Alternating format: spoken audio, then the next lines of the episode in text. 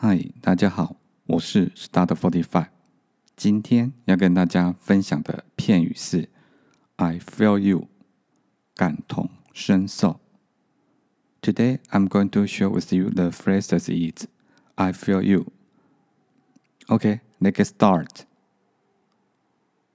Boss blamed Peter for losing the client. I feel you. That was unfair.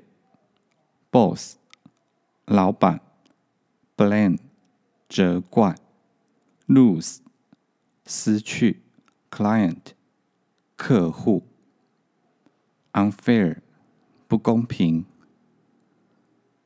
老板责怪 Peter 失去了客户，我感同身受，这不公平。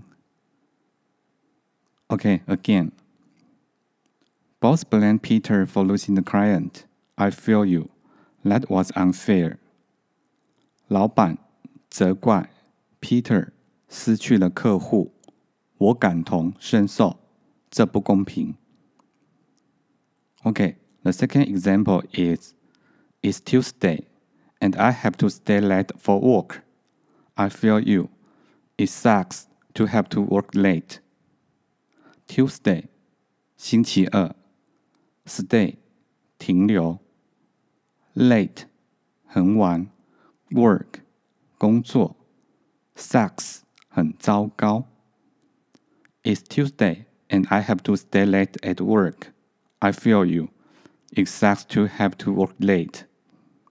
今天是星期二，我得工作到很晚。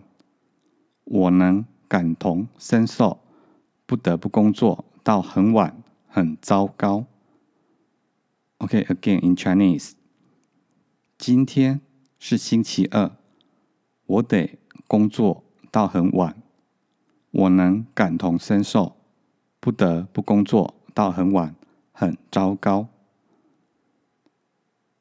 Okay, that's all for today. Thank you for listening and have a nice day.